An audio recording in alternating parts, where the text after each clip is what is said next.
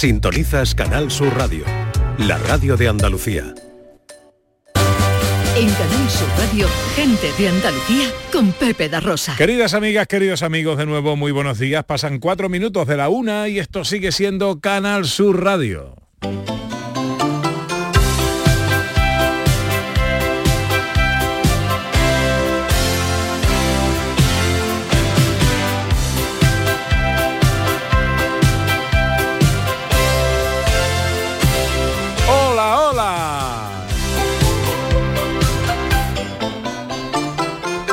Yo que todo te entregué sin pedir nada a cambio. A ver si sabéis quién es. Hoy me dejas de querer y te olvidas de mí. Como nube que se va navegando en el cielo. ¿Qué tal? ¿Cómo están? ¿Cómo llevan esta mañana de sábado 11 de noviembre de 2023? Lentamente Ojalá en la compañía de sus amigos de la radio lo esté pasando bien la gente de Andalucía. que no has hecho otra cosa que hacerme sufrir. Corazón, corazón, corazón viajero, a pesar de tu engaño, que seas feliz. Fue uno de los cantantes españoles de más éxito en los años 70 y 80. ¿eh? Ya sé quién es.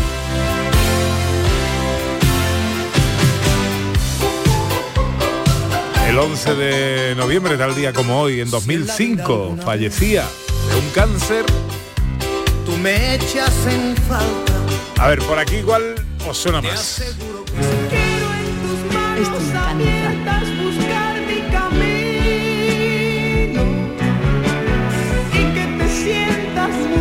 Solamente conmigo. Entonces, ¿tú sabías quién era?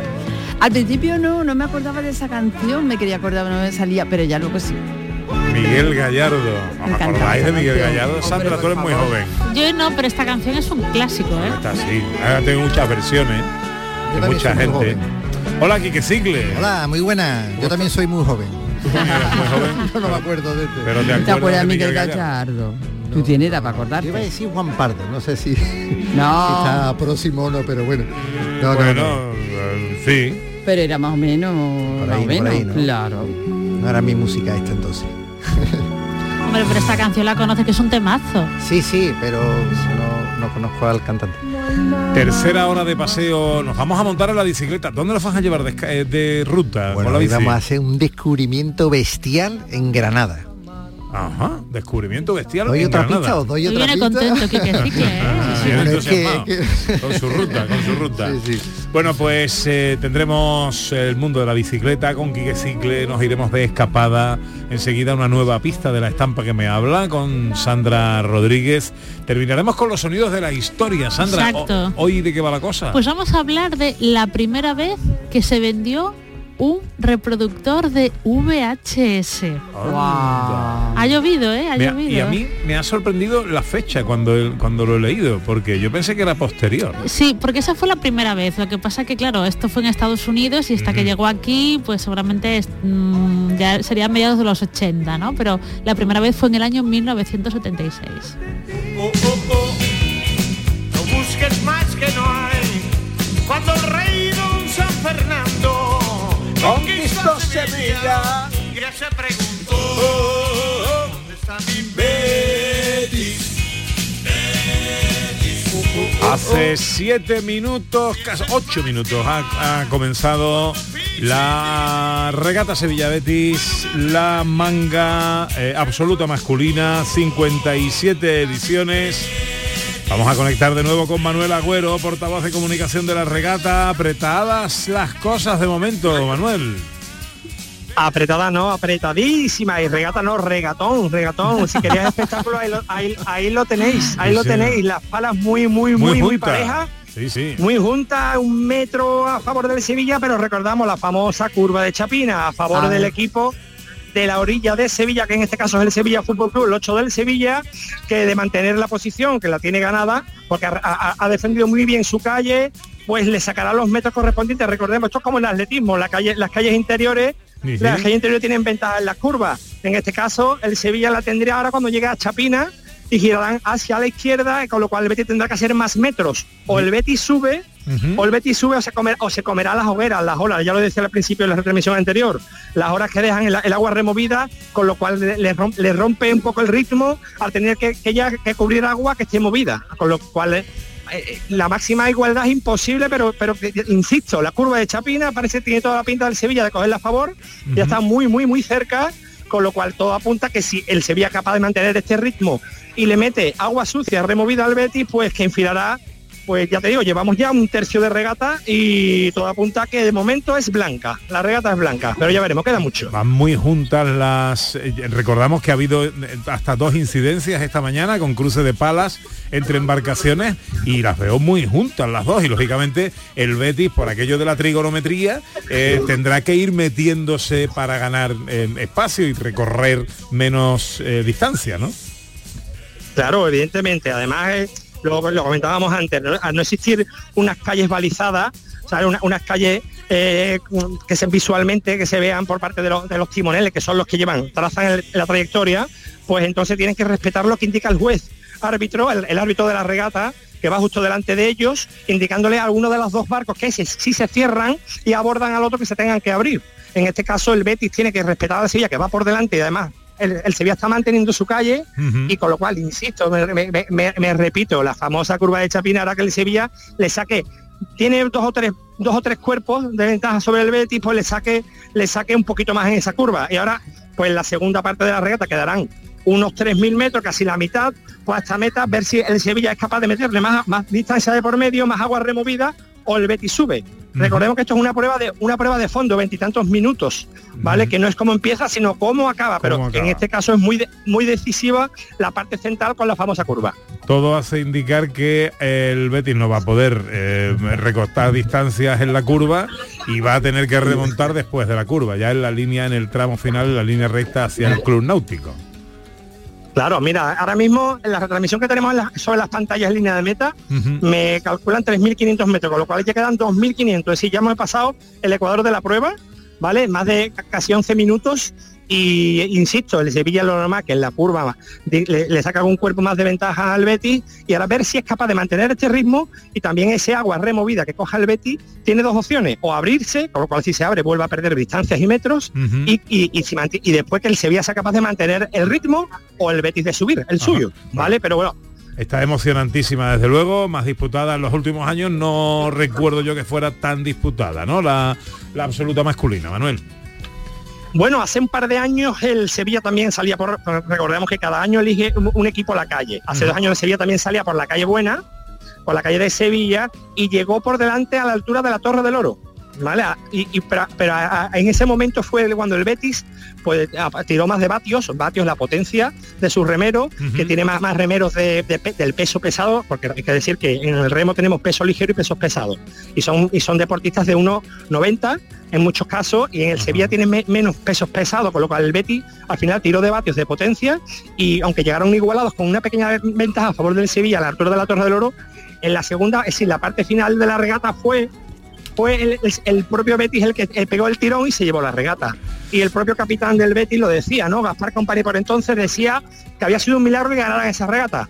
Este año, pues, de momento es- es- el milagro no existe y parece ser que el Sevilla está camino camino de, ahora mismo acaban de pasar por el puente de Triana, están igualadísimos, con lo cual es preciosa la imagen además a través del dron. Espectacular el puente de Triana además lleno de gente. Sí, señor, sí, señor. Bueno, veremos qué, qué pasa. En unos minutos os daremos el resultado final de esta prueba absoluta de la 57 edición Regata Sevilla Betis en la absoluta masculino. 6.000 metros hasta la línea de llegada en el Club Náutico de Sevilla. Manuel, muchas gracias por tu retransmisión. Fantástico las explicaciones que nos haces vivir como si estuviéramos ahí, si nos estuviéramos mojando en el mismo río. Pues nada, me, alegro y nada, invito a los andaluces que pongan Canal Sur más o Andalucía Televisión y disfruten con los cinco minutos en Grandes Regata que son espectaculares. Sí, sí, y además unas imágenes que, que vienen preciosas, espectaculares. Andalucía Televisión y Canal Sur Más. Manuel, un abrazo. Un abrazo.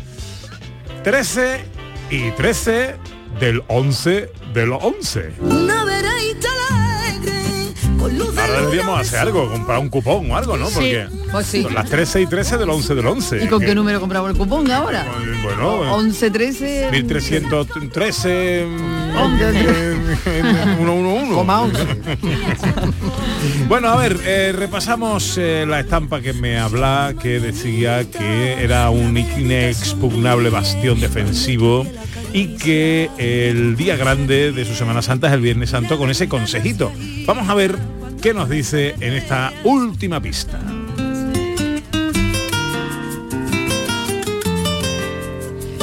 El origen de mi curioso nombre se hunde en época romana, aunque es otro periodo histórico el que me otorga un nombre que significa puertecillo de montaña. Bueno, esto ya está, ¿no? Sandra, ¿tú qué dices? Esto sí, yo creo que es una pista definitiva ya. Pues si queréis saber cuál es el destino de nuestra escapada, María Chamorro está muy pendiente de vuestras notas de voz en el 670 940 200. Ahora cogemos la bicicleta.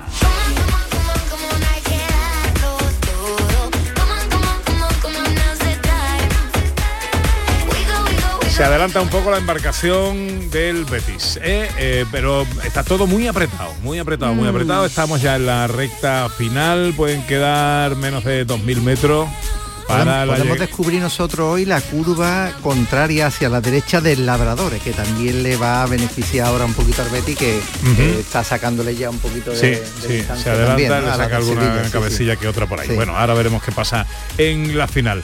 Eh, descubramos nosotros también, Quique Cicle, esa joya que nos traes. Bueno, hoy- porque nos llevas a Granada. Hoy, hoy vengo, vengo pletórico. Hoy hemos he descubierto y, y quiero transmitirlo a, a toda nuestra tierra, ¿no? A todos nuestros Un descubrimiento que, eh, como la temporada pasada hicimos con, con los pinares de, de la Breña en, en Cádiz, que descubrimos ahí un ecosistema espectacular con cinco sistemas diferentes. Bueno, pues nos vamos a Granada y buscando en Granada, que yo lo he descubierto y, y por eso vengo pletórico, Sandra, porque esto es una maravilla. Bueno, tenemos el Parque Nacional Sierra Nevada, tenemos un montón de, de referencias granadinas, pero eh, no había descubierto yo hasta ahora este desierto un desierto, un desierto que tenemos en Gorafe y que, eh, bueno, es un auténtico espectáculo. Lo encuentro buscando un paisaje diferente, un paisaje que nos llame la atención, que podamos descubrir. eh, y, y no- y me encuentro aquí en, en Gorafe, pues este, este, bueno, em- empiezo en el pueblo, en un centro interpre- interpretativo, el más grande que tiene Granada, más de 600 metros, y nos encontramos con el centro de interpretación del megalitismo, que ya la época megalítica la conocía, pero el megalitismo, esa afición por el megalítico no, y eh, nos va a enseñar, ahí tenemos a Rocío que nos ha dado una información valiosísima, es la guía de este centro eh, de visitantes y nos enseña este desierto de Gorafe en el que vamos a encontrar un montón de, de detalles, un montón de figuras que bueno, para geólogos y biólogos es, un- es una maravilla. Pero un- vámonos a la ruta. Centro, No puedo, que- no puedo. Vamos a empezar con la bicicleta Sí, bajándonos de la vamos a empezar, vamos a empezar. Pues vamos a descubrir este, este centro, eh, este desierto, mejor dicho, con una ruta de 22 kilómetros y atento porque es una ruta exigente. Vamos a hacer 11 en los que vamos a ir descendiendo eh, y después la vuelta pues la tendremos que hacer eh, recuperando todo ese terreno que todo ese terreno que hemos bajado. Y tenemos una gran ayuda porque en el pueblo de Gorafe podemos alquilar bicicletas eléctricas, ya la podemos alquilar en muchos sitios, también podemos tener la nuestra, pero el desplazamiento se hace siempre un poquito más difícil y con estas bicicletas podremos disfrutarlo. Y la pulmonar, la que vamos dando a pedales, pues también. Hay un par de rutas más pequeñitas, pero en esta de 22 kilómetros vamos a poder descubrir todo lo que este desierto nos enseña desde los dólmenes. Tenemos un parque con más de 240 dólmenes estos muchachos en, la, en aquella época, la época de- del cobre, eh, tenían una vida muy cortita y cuando morían querían continuar y hacían esta- estas tumbas eh, buscando encontrar algo más allá después de la, de la muerte. ¿no? Bueno, pues tenemos el mayor parque, bueno, en España no hay nada parecido, pero es que en Europa eh, recibimos visitas, reciben en Gorafe visitas de franceses, alemanes. Me comentaba Rocío que está esperando ahora 10 autobuses de canadienses que vienen a descubrir. Sí, sí. Yo creo que esto lo conocimos nosotros cuando estuvimos por las casas cuevas, que fuimos a este parque en concreto y vimos estos dólmenes megalíticos que Sí. son impresionantes, porque estaban alineados como un precipicio, casi Sí, uno al lado del otro, y era Sí, espectacular. Sí, bueno, tienen, tres es este rutas para sitio. estos dólmenes. También podemos hacerla con la bici en la que visitamos setenta y tanto. Terminamos empachados, pero es que todavía nos quedan un montón. Y esto que hablas de las casas cuevas es muy significativo. Eh, el algarve lo, lo llaman ellos y tienen además una- unas cuevas que la utilizaban como defensa de la zona del pueblo y todo esto lo podemos visitar con nuestra bicicleta. La llaman aquí las cuevas árabes y me decía Rocío que en Marruecos a estas mismas cuevas le llaman la- las cuevas cristianas, ¿no? Era donde se defendían unos de otros y otros de uno. Y bueno, tenemos los filetes. Ha, ha ganado Betty, ¿eh? que lo, que lo Sí. sepa. Bueno, Se veía de venir. Se veía de venir. claramente una- un un- vaticinio de lo que puede pasar este fin de semana. Vamos a los filetes del diablo. No te metas el lío, no te metas el lío. Vamos a los filetes del diablo. Bueno, Que- recu- eh, solo recuerdo, regata Sevilla Betis, prueba absoluta masculina, 6 kilómetros, eh, a la una empezaba la carrera, eh, se destacaba el Sevilla, además iba por la calle más cómoda, donde le facilitaba un poco eh, la curva de Chapina, pero finalmente ha remontado el Betis, alzándose eh, otro año más con la victoria en esta regata clásica eh, Sevilla Betis en las aguas del Guadalquivir. Siga usted, querido.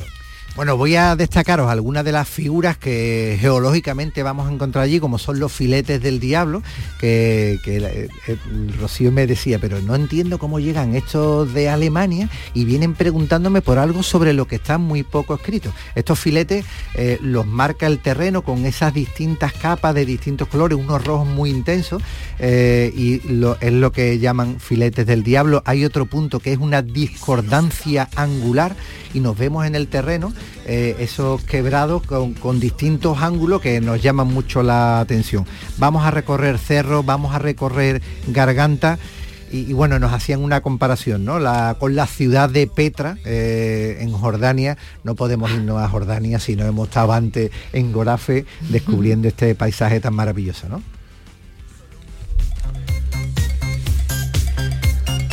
Vale, ¿algo más de la ruta? Bueno, eh, eh, he apuntado ya lo de la posibilidad de alquilar allí propiamente las bicicletas. Si nos vamos con las nuestras, vamos a poder recorrerlo igualmente. Y que todo el recorrido está muy bien señalizado, carteles informativos y puntos y miradores de donde vamos a poder apreciar todas estas figuras geográficas. Y se nos acaba el tiempo. Y geológicas también. Me, me queda, no me queda tiempo para el consejo, sí para la consulta. Eh, luego, si me da tiempo al final, te hago, te pregunto por el consejo. Consulta, ¿puedo llevar mis bicis en la parte trasera del coche, aunque sea uno pequeño? Pues buena pregunta, nos gusta que nos hagan esta pregunta y además, mira, estábamos hablando de las bicicletas eléctricas, cada vez el transporte en la parte trasera del vehículo es más recurrido, primero porque los coches van teniendo más altura y colocar la bicicleta arriba nos, nos va costando más trabajo. Eh, y en la parte trasera resulta más cómodo, incluso podemos cargar un poco más de peso. Pero tenemos que tener en cuenta las medidas de la bicicleta y del coche. Y esto de las medidas viene en función de el ancho del vehículo incluyendo los retrovisores, no podemos sobrepasarlo. Es lógico, no podemos sacar la bicicleta más allá del ancho propio del coche. ¿Pero hay coche más estrecho que una bicicleta? Sí, bueno, ¿Sí? ahí eh, podemos coger un Fiat Panda o, un Renault Clio y tener una bicicleta que tenga a lo mejor ruedas de Se cae 29 para, y- tú a un Fiat Panda, le pones una bicicleta detrás y se, se, se vuelca para arriba, ¿no? Sí, sí, tiene que ir con contrapeso, tiene que ir todo el mundo adelante en el capó. bueno, eso en cuanto a los laterales. Mm. Y en cuanto a la longitud del vehículo, también lo tenemos que tener en cuenta, que muchas veces no prestamos mucha atención, también está limitada. Es un 15% de la medida del vehículo. Los coches están entre 4, 5 metros, 5 metros y medio, es raro que llegue a 6. Un 15% de 4 metros son 60 centímetros. Eh, una, una pregunta, ¿cuál es el mejor soporte para, la, para, para las bicicletas en un coche? Porque hay unos que se cuelgan del, de la parte de- del portón, hay otros que salen como un soporte que sale de abajo, ¿no? Como si fuera una bola de enganche. Hay muchos vehículos efectivamente que ya vienen, están preparándose para eh, poder eh, usar directamente y lo trae ya el vehículo un portabicicleta sobre ese soporte que ya trae. El más común es que al vehículo le pongamos la bola, la bola de remolque y además también muy aconsejable en el momento que estamos metiendo más de tres bicicletas, hay soportes que incluso llegan a cuatro, pero claro, el peso y las bicicletas que se van distanciando del coche hacen que ese peso vaya teniendo ya más influencia. Si hablamos de bicicleta eléctrica, que ya estamos por encima de los 20 kilos por bicicleta, por supuesto lo de la bola es muy recomendable. Esa es la mayor de la seguridad, eh, eh, el ir a la bola. Hay cogidas que se enganchan en la puerta o en el guardabarro, guarda del coche, eh, y hay modelos específicos que son para cada modelo de coche. Bueno, eh, eh, lo dicho, si me da tiempo luego te pregunto por el consejo de la semana. Ahora pasan 24 minutos de la una, dime.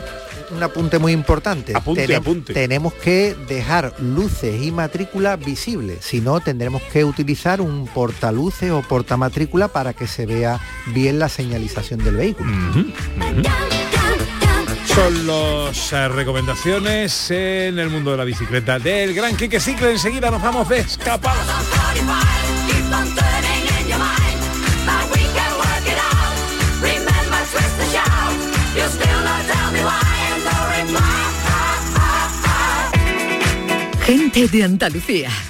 Con Pepe da Rosa. Disfruta el mes de Black Friday con Social Energy. Llévate 200 euros en tu batería virtual con Quiroluz, con seguro todo riesgo incluido los dos primeros años y grandes descuentos con hasta 25 años de garantía en todas nuestras instalaciones de primeras marcas. Pide tu cita al 955 44 11 11 o socialenergy.es y aprovecha las subvenciones disponibles. La revolución solar es Social Energy. Los fines de semana nos despertamos en los mejores rincones de Andalucía para que conozcas su historia, su cultura, sus curiosidades, sus leyendas. Te invitamos a conocer una Andalucía llena de talento, hermosa, fascinante y única. Andalucía nuestra. Los sábados y domingos desde las 7 de la mañana en Canal Sur Radio con Inmaculada González. Contigo somos más Canal Sur Radio. Contigo somos más Andalucía.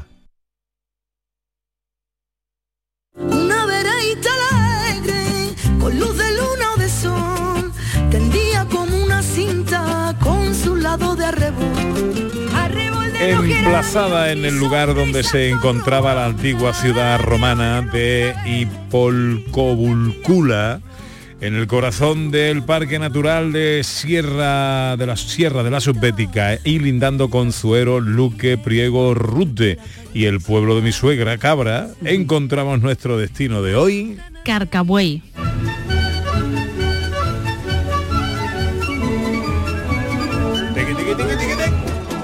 Estamos aquí, en Carcabuey, en la provincia de Córdoba, un lugar precioso que tiene una historia eh, y que si te parece podemos empezar por eh, su importancia en la época romana. Exacto, sí, porque bueno, Carcabuey se sabe por los estudios e investigaciones que se han hecho que toda esta zona contaba con presencia humana desde la prehistoria.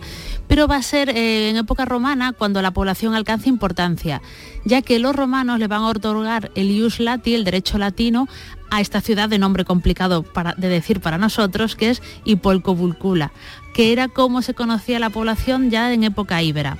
El ius lati o derecho latino era una serie de privilegios que se concedían a diferentes ciudades y que permitían, por ejemplo, ventajas de comercio, ventajas de para cambiar de poblaciones a los ciudadanos, a los habitantes de esas ciudades, pero era anterior, era un paso inferior a obtener la, ciudadanía romana, que eran los ciudadanos de, pleno de- derecho que había en el Imperio Romano. De esta época se han encontrado restos de la vida cotidiana, como eran vasijas, hornos, que confirman el pleno desarrollo de la población en época romana.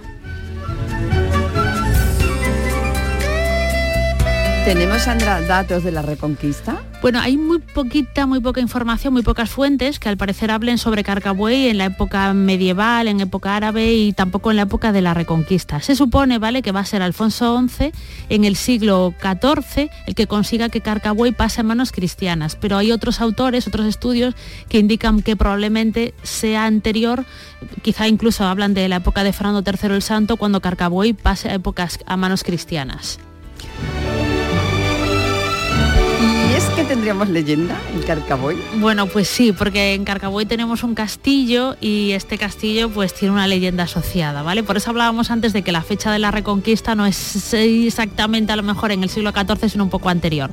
Bueno, estamos en la época del reinado de Alfonso X el Sabio, en el siglo XIII, y uno de sus hijos, Sancho, se subleva contra su padre, porque al parecer por una cuestión sucesoria que no vamos a explicar ahora, no iba a reinar este, este Sancho, este hijo de Alfonso X el Sabio. Entonces se subleva contra su padre y atrae para sí a su causa, por así decirlo, a muchos nobles de toda Castilla. tal. Bueno, el caso es que este señor, este Sancho, se acerca a Carcabuey y le pide al alcaide de la, local- de la localidad que le abra las puertas del castillo.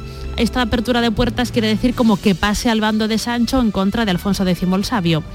Este alcaide era Pedro Nuño Tello y se niega rotundamente a abrir las puertas a los, a los partidarios de, de Sancho.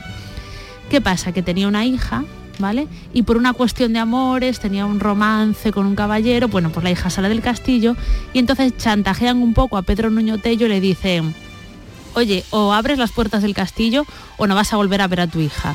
Y él tajante dice que sigue siendo partidario de Alfonso X el Sabio y dice que ya no tiene hija, ¿vale?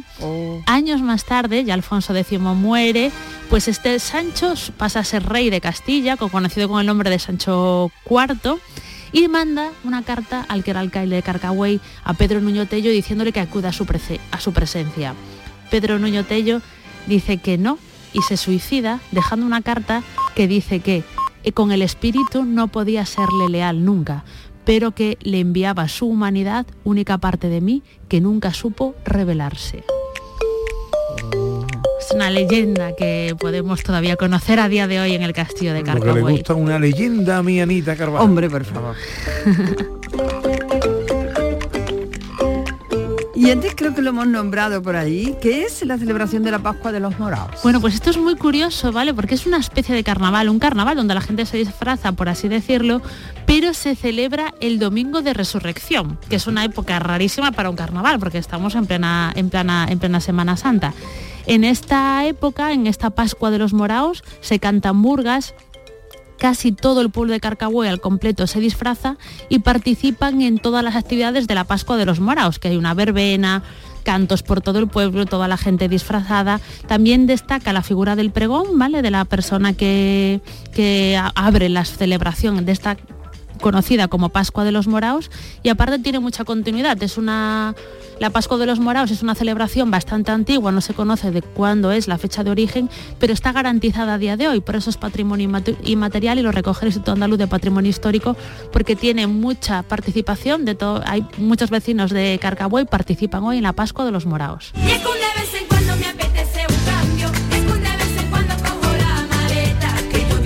Vida sin complicaciones, me el boogie boogie para la carretera.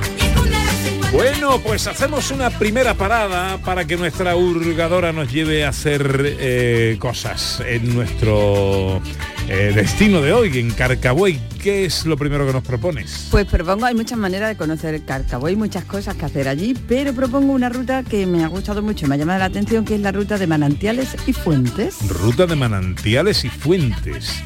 Mercedes Castro es la técnico de turismo, es técnico de turismo en el ayuntamiento eh, de Carcabuey. Eh, hola Mercedes, muy buenos días. Hola, muy buenos días, ¿qué tal? Encantado de saludarte, amiga. Cuéntanos. eh, Igualmente. ¿Qué es esta ruta? ¿Qué vemos ahí? ¿Cómo la organizáis? Sí, pues mira, esta ruta viene porque en Carcabuey tenemos muchos afluentes y acequias, eh, porque Carcabuey es el pueblo que tiene más territorio dentro del Parque Natural de la Sierra Subbética, estamos rodeados de sierra y montaña de piedra caliza, con lo cual cuando, llueve, pues agua se introduce la montaña, en la sierra y tiene muchas cavidades y cuevas, entonces afloran en muchas fuentes y manantiales, entonces teníamos que aprovechar eh, ese partido de tantas fuentes y rutas bonitas, entonces se me ocurrió hacer pues una ruta de las fuentes y manantiales. Eh, se trata de tres rutas eh, circulares muy bonitas que salen del pueblo y vuelven a entrar de nuevo al pueblo y, y nada, son tres de diferentes colores, le llamamos la ruta roja, la verde y la azul. Y cada una de ellas pues va saliendo del pueblo desde un punto eh, que se ve la fuente, se explica de dónde procede ese agua y demás y se va haciendo un recorrido. Y llegamos a manantiales, a acequias y después pues se vuelve de nuevo al pueblo. Entonces pues pueden aprovechar todo grupo de, de personas, desde los que andan mucho a los que andan menos, familias, niños, porque hay para elegir uno de más kilómetros y otro de menos. Así que invitamos a todo el mundo que, que nos esté escuchando que se acerque a Carcabuey para que conozca tanto las fuentes y manantiales y, y realice estas rutillas por allí por el pueblo. Pues la verdad que me parece muy bonita. Sí. Mercedes, me han dicho que tú sabes muchas curiosidades de Carcabuey, de esas que no aparecen por ahí, pero que son motivo para que nuestra curiosidad quiera ir a conocerlo, a conocer vuestro vuestro pueblo. Sí, bueno, eh, no sé, eh, hay muchas curiosidades y anécdotas y demás. Justo ahora estoy terminando con un grupo que han venido de- desde fuera de Cádiz nos están visitando y nada, está explicando en el Monumento de los Inmigrantes eh, una, curiosidad, ¿no? Que, hace unos 100 y, y algo de años un grupo de migrantes de Carcabuey emigraron como tantas otras personas, tanto a Europa como a América, y se fueron a, a la Pampa Argentina y desde allí, desde la nada, donde no existía nada, pues empezaron a construir unas casitas y de unas casitas ahora mismo en la ciudad de Rafaela, que es la ciudad más grande de la región de Santa Fe, que tiene más de 300.000 habitantes. Y se llama Rafaela porque la mujer era de Carcaboy y se llamaba Rafaela. Entonces el primer alcalde pues le puso el pueblo, la ciudad, el nombre de su mujer. Entonces pues tenemos eh, a la afuera del pueblo de la calle Arenal un monumento al inmigrante como una simbolación así como de, de marco de puerta que simboliza la entrada, la salida de un país, en este caso de España, y la entrada de otro país. Y siempre explico, bueno, tenemos un hermanamiento hecho con esta ciudad de Rafaela y, y vienen bueno. muchas personas desde allí, desde Argentina, y vamos nosotros y demás. Bueno, esa Qué es bueno. otra más curiosidades. sí. Qué bueno, qué bueno. Anécdotas que, que desde un pueblo tan pequeño y de Carcaboy salga una ciudad tan grande y los orígenes sean, sean Bueno. de allí locales. sí. Ruta de manantiales y fuentes en Carcabuey. Mercedes Castro, técnico de turismo. Gracias por atendernos, amiga. A vosotros, un abrazo muy fuerte. Un saludo. Visitas indispensables, Sandra. Bueno, a ver, la primera, por supuesto, el castillo de Carcabuey está situado en un sitio precioso, es que es una viva, la viva estampa de un castillo en lo alto de, de una como de una especie de, peña, es precioso. Eh, seguramente la, hubo una edificación original como un recinto, área fortificada que hundiría ya sus raíces en época romana. Después va a ser reformado y adaptado a las necesidades de cada periodo histórico. Hoy podemos ver su patio de armas, las torres que acompañaban al lienzo de la muralla y alberga la ermita de la Virgen del Castillo, que es la patrona de Carcabuey y es bien de interés cultural. Segunda visita. Eh, la iglesia de la Asunción es una iglesia del siglo XIV, aunque tiene reformas posteriores en el XVII y en el XVIII. Es un edificio precioso a nivel arquitectónico y en su interior recoge una, una escultura, una imagen, que es la del Cristo de las Ánimas, que es de Alonso Mena, que recordemos que fue un importantísimo escultor del barroco español nacido en Granada.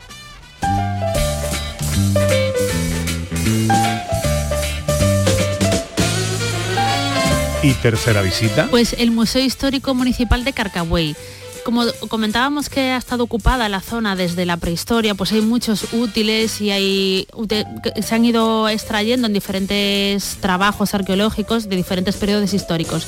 Entonces, todo esto lo podemos ver en la colección del museo, que además está ubicado en un antiguo edificio de las antiguas escuelas del Pilarejo y vemos útiles desde la primera ocupación humana hasta la actualidad. Pues ahí están las tres visitas indispensables que nos recomienda Sandra. Castillo de Carcabuey, la Iglesia de la Asunción y el Museo Histórico Municipal de lleva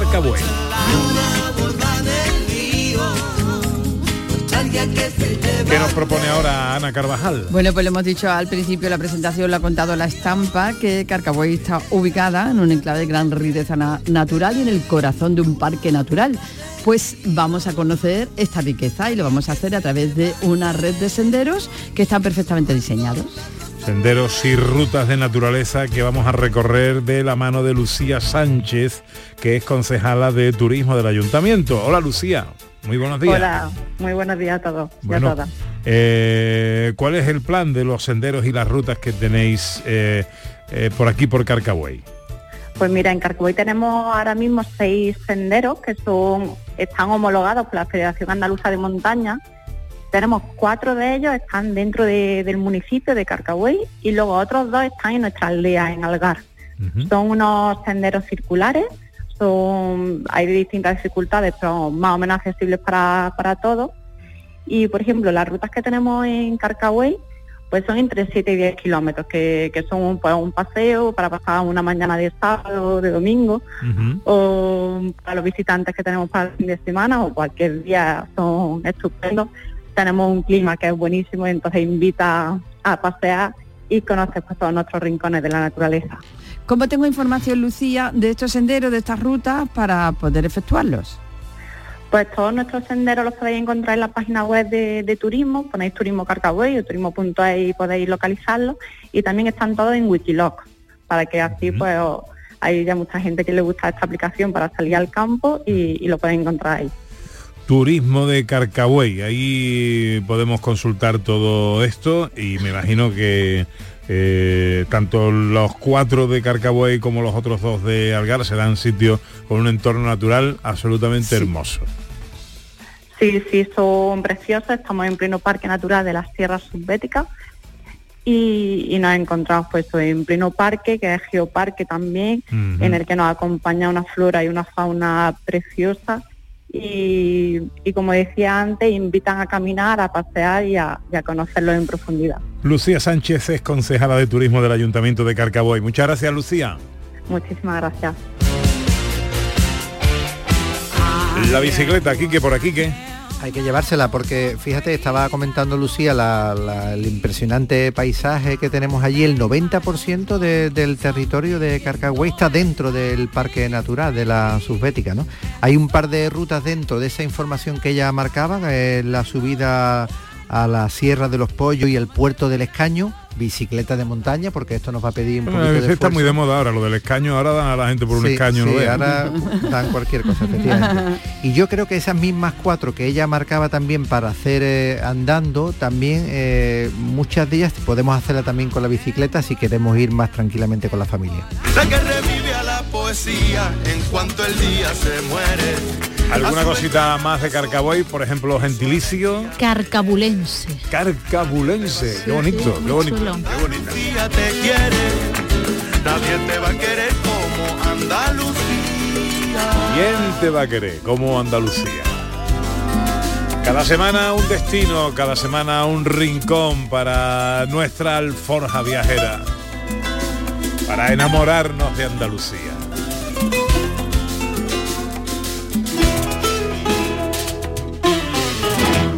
La de la mezquita y la del espeto. Y enseguida los sonidos de la historia para acabar el programa con Sandra Rodríguez y la selección musical del equipo de gente de Andalucía. Esto no os lo podéis perder. Gente de Andalucía, con Pepe de Rosa. Este domingo, después del deporte, llega el humor y la diversión con el show del comandante Lara. Si crees que lo has escuchado todo, tienes que seguir el programa. No te vas a arrepentir. El mundo más absurdo y divertido de Luis Lara, que siempre, siempre te hace reír. Los domingos a partir de la medianoche. El show del comandante Lara. Contigo somos más Canal Sur Radio. Contigo somos más Andalucía. La Billie Jean King Cup es la mayor competición femenina que mide a los equipos nacionales de tenis, como la Copa Davis masculina. Y también se celebra en Andalucía. Este sábado tenemos tenis en Canal Sur Radio y fútbol. Juegan Almería Real Sociedad, Granada Getafe, más todo el fútbol andaluz de Primera Federación. Te lo contamos todo en la gran jugada de Canal Sur Radio. Desde las 3 de la tarde con Jesús Márquez. Contigo somos más Canal Sur Radio. Contigo somos más Andalucía. En Canal Sur Radio, gente de Andalucía con Pepe da Rosa.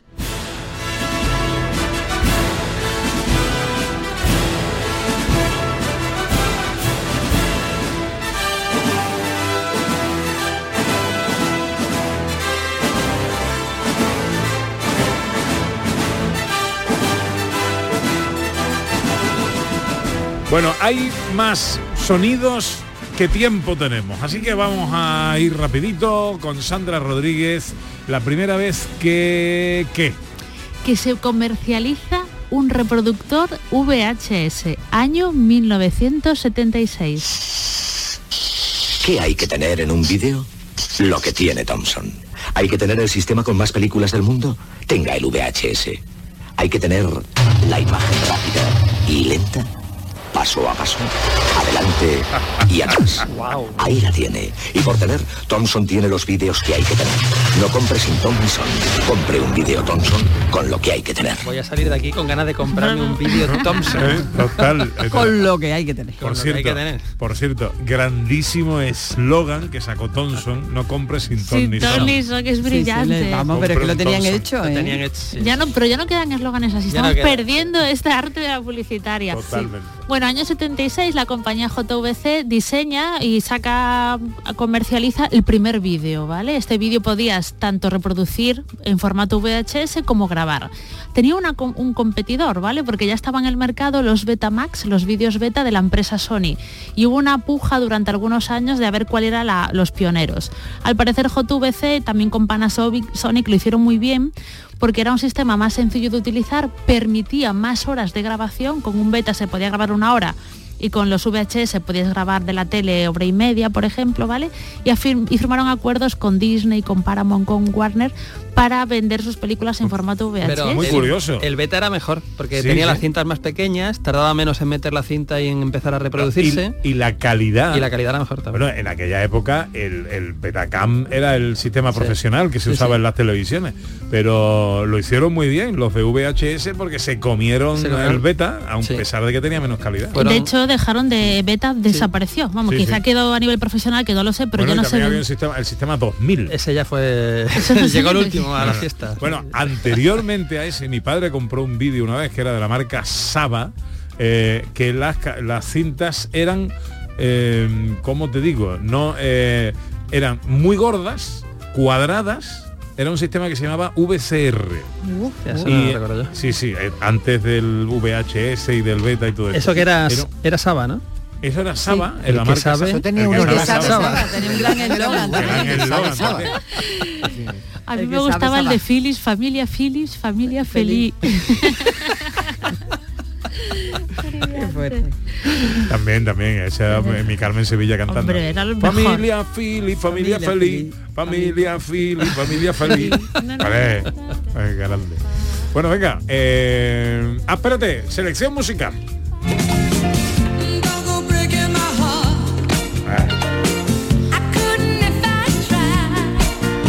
Temazo, Sandra. Bueno, aquí Super Elton John, Kiki D cantando Don't Go Breaking My Heart, que me parece buenísimo. ¿eh? De los, yo lo tengo, yo lo escucho, es mi lista de positiva, esta está mi canción. Venga, más sonidos de 1976. Bueno, como decíamos, ¿vale? Los VHS nos daban la posibilidad de grabar en casa y contenido que podías ver en la tele una única vez. Entonces, si tenías un vídeo reproductor, estabas en casa viendo cualquier programa y lo grababas, porque no podías volver a verlo en otro momento si no lo habías grabado. Y además de esto, inauguraron el concepto de videoclub. El negocio de entretenimiento estrella y rey durante los 80 y buena parte de los El- 90. Mi garito favorito de los 80. Maravilloso. Esto hasta que internet, la piratería, etcétera, etcétera, bueno, pues desbancó el alquiler de las, de las películas. Y también, ¿vale? Generó no solamente videoclubs, la posibilidad de grabar, sino también generaba el importante negocio de vender para que tú tuvieras en casa el VHS de tus películas favoritas. Vemos al futuro. Aventura en el tiempo continúa. Regreso al futuro 2, ya a la venta por 2.995 pesetas. Tienes que regresar conmigo. ¿A dónde? Regresar al futuro. No cambia el precio, ¿eh? De... Michael J. Fox y Christopher Lloyd realizan un viaje aún más trepidante, de ida y vuelta. Y si aún no tienes la magnífica primera parte de Regreso al Futuro, ahora ya puedes disfrutar por partida doble de este viaje incomparable en vídeo para ti. Que más o Las menos... dos películas en un pack especial por 4.995 pesetas. No digo que más o menos se mantienen los precios, porque 2.995 pesetas son 18 euros, ¿no? Más o menos, y un estreno en DVD Blu-ray pues puede valer más o menos. Puede estar por ahí, por ahí. Sí. Pero 4.995 pesetas era dinero, ¿eh? Aquella, de era como época, regalo sí, de sí, sí. Navidad o algo Claro. así, ¿eh? En, en aquella época que yo fíjate que, que costaba eso costaba una una una de estos virgen para tú grabar costaba eso ¿eh? Yo Era- tuve- era mucho dinero Yo os cuento que tuve una tragedia con un vídeo VHS, porque yo tenía un vídeo de mi primera comunión, ¿vale? Un vídeo mío. Y mi hermano grabó por encima un partido de baloncesto. Un partido de baloncesto, Sí, porque, claro, cogió la vi... ¿Os acordáis que antes se podía grabar sobre grabaciones? Sí, sí, claro. Claro. Entonces metió mi vídeo de primera comunión. Y no había copia, no había copia. No había copia. Y grabó por encima un partido baloncesto. ¿Y qué partido era? ¿Era importante? No lo sé, yo ni idea. Yo pillé un rave. esta es la selección musical de José Luis Ordóñez traumada. Tiene algo para ti, el sur. Si puedes venir al sur, si puedes venir. haciendo patria Pues a ver, año 76, tenemos un grupo andaluz que tiene una canción que se llama El Sur y que además es un auténtico éxito de ventas en la época, ¿no? Pues tenía que elegir además una canción de muy buen rollo, ¿no? Muy animosa Los y muy puntos. los puntos, son los puntos de nuevo, pero muy rítmicas, unas letras así muy graciosas. A mí me, me encantan los puntos. Eh, más sonidos Sandra Bueno, pues en el año 76, cuando salió este famoso reproductor JVC de VHS, fueron también las célebres Olimpiadas de Montreal.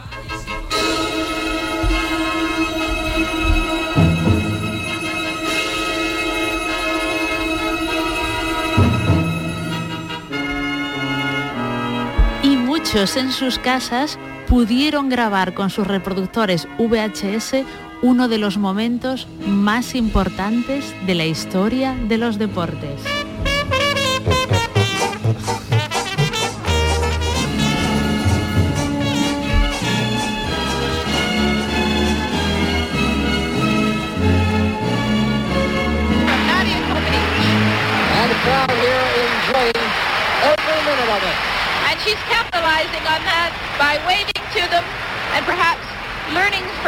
Bueno, este es el in momento en el que Nadia Comaneci, la gimnasta rumana de Rumanía, consigue el primer 10 en la historia de la gimnasia rítmica, ¿no? Y, y es un icono, todavía hoy en día Nadia Comaneci forma parte de que es lo más emocionante que puede pasar en las Olimpiadas, ¿no? Que participó en aquel momento Nadia Comaneci sacó un 10. que tenía 15 años o Una así niña, no una niña con flequillo por aquí, que tú la ves, le das un bocadillo porque era súper delgadita la pobre.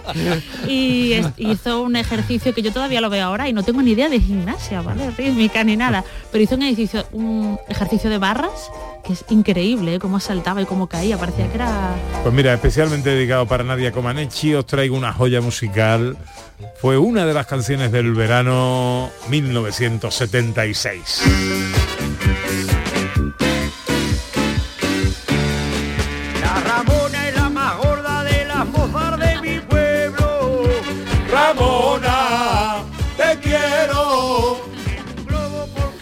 Políticamente incorrecta, hoy día no, no podría hacerse una canción así.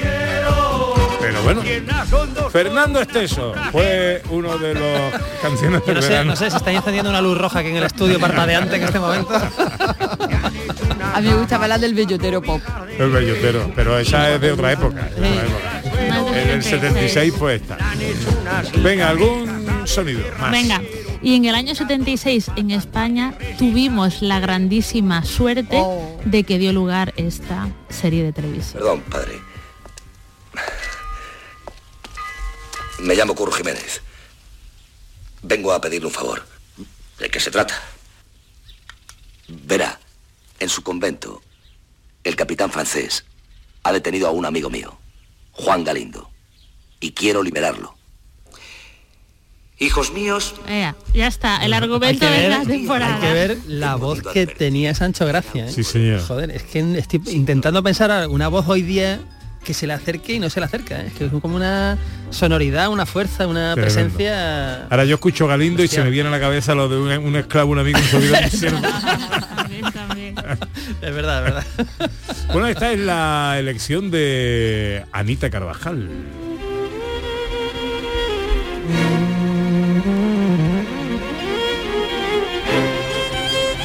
Eh, No la hemos cogido en un buen momento, ¿no? Tiene una intro muy Eh, especial. eh. Sí, sí, pero pinta bien. ¿eh? Temazo. Sale, temazo. sale, hombre, Hombre, temazo. hombre, la Elo.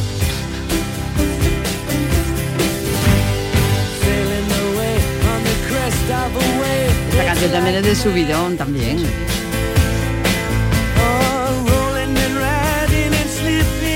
Living Sin de la Elo.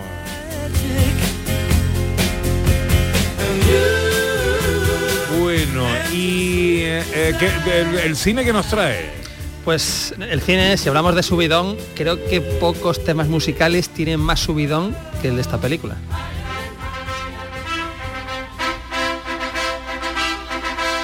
¿Quién no se ha puesto esto con el despertador alguna mañana para salir a correr? o tomarse ocho huevos crudos. o hacer sí. 40 flexiones. Bueno, y además hubo gente que cogía las camisetas y las recortaba por la parte de abajo Rocky. a los Rocky para enseñar abdominales, claro. Que no era lo mismo, ¿no? Irte a correr al puerto ahí al amanecer, a lo le- con el chándal y ¡buah! peliculón Rocky, pues qué vamos a decir, Mu- multitud de secuelas, pero el Rocky original lo vuelves a ver hoy y es una peli maravillosa, una peli maravillosa además que te deja de buen, buen sabor de boca y es muy motivacional, ¿no? Una- un peliculón del gran Sylvester Stallone que fue nominado al Oscar y a mejor guion en esta película. Oh, Algo qué- increíble. Qué pena me da con lo que tengo aquí metido, ¿eh? Con lo que tengo aquí metido. Bueno, eh, os voy a poner la, la que fue la canción del verano, ¿vale? De, de aquel año. Eh, es que hay un top 3, pero vamos. Venga, el top 3 cabe, cabe perfectamente. ¿Cabe? Espérate, Sobra, espérate. hombre, sobra, Eh, sobra. espérate. Es que bueno, con la con el número 3 vaya a flipar lo más grande. Espérate que, que la estoy moviendo, ¿eh? Que Ah, esto lleva su, su- Ahí, ¿Qué pasa contigo, tío? Que estás. los golfos. Que no se puede aguantar. Madre mía, ¿Qué pasa madre contigo, mía. tío? Me lleva en la perdición. Esta fue canción del verano, pero también en el top número 2 estaba él. Pues mi alma volaba a tu lado y mis ojos decían cansado. Sandro Jacobe y el jardín prohibido. Y qué guapo era en persona el Sandro Jacobi que lo conocí. Hoy no le hacían la foto, no la hacían o no. Pero la canción del verano, sin embargo, fue de Albert Hammond.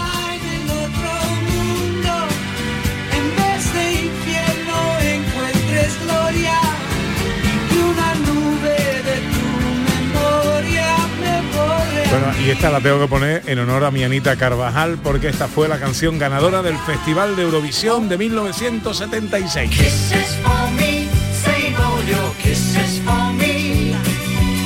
Bye bye, baby, bye bye. Qué chula. Brotherhood, Brotherhood of Men, es un nombre muy raro de grupo, ¿eh? pero bueno, y por supuesto no, que el año no podía faltar esto.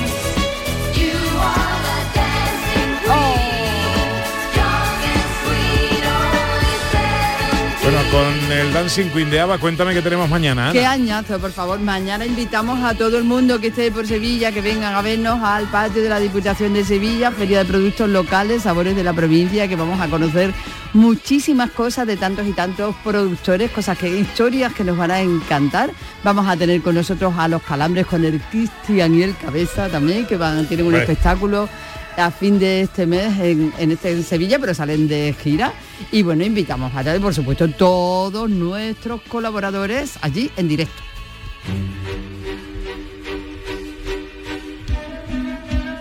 Tendrá nuestro director un chiste inquietante para cerrar el programa de hoy. Pues muy inquietante y muy acorde con el día de hoy. Hoy es el día de las librerías, entonces os voy a preguntar si sabéis cuál podría ser, uno de ellos al menos, cuál es el colmo de un librero. Colmo de un librero. El colmo del librero. Pues, Pues que vengan a preguntarles o a pedirles un libro sobre el cansancio y estén todos agotados. Me ha gustado, fíjate, me ha gustado. Será que tengo ya el veneno metido, ¿eh? pero me ha gustado, me ha gustado.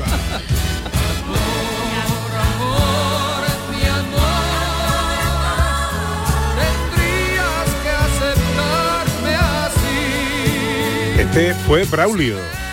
Me acuerdo perfectamente. Sobran las palabras, fue la representante española de Eurovisión aquel año, 1976. Quedamos fatal, ¿eh? Y a mí me parece la una canción es muy bonita. muy bonita. Mira, mira, mira. Quedamos decimosextos. Eh, entre penúltimo, vamos, con 11 puntos tan solo. Y la canción es muy mona. ¿Qué va a hacer por el mundo hoy Sandra Rodríguez? Sobrevivir. Mira, no es poco, no está mal. no está mal. ¿Qué va a hacer por el mundo Quique Cicle? Esta tarde vamos a salir a rodar con la bicicleta un poquito. Ah, muy bien. ¿Qué va a hacer por el mundo José Luis Ordóñez? Pues vamos a sacar una criaturita, a hacer deporte, que hacer deporte es bueno para todos, así que la sacaremos esta tarde, para que corra. Sea, el deporte lo vaya a hacer vosotros. con Y el- yo también. ¿Qué va a hacer por la humanidad Ana Carvajal? Pues yo como Sandra, sobrevivir y mantenerme, mantenerme. Eso con eso es suficiente. Trata de hablar sencillamente de amor. Y el gesto Oye, eh, quiero darle las gracias al bueno de José Antonio Lores, que me ha mandado un mensaje para invitarme a... Bueno, esto es un planazo, ¿eh? Eh, 15 aniversario del grupo Coplas del Mostrador. Esto es en la calle Madre Dolores Márquez, sin número, en Sevilla, ¿eh? en la sala Platea. Hoy a las seis y media de la tarde. Si puedo, estoy ahí contigo, José Antonio. María Chamorro estuvo pendiente de todo en la producción y el gran Yelu Amezcua en los botones. Nosotros volveremos mañana. Será a las 11, si Dios quiere. Ojalá estén todos ahí. Sean felices, amigas, amigos. Se quedan en la compañía de sus amigos de la radio. Hasta mañana, si Dios quiere.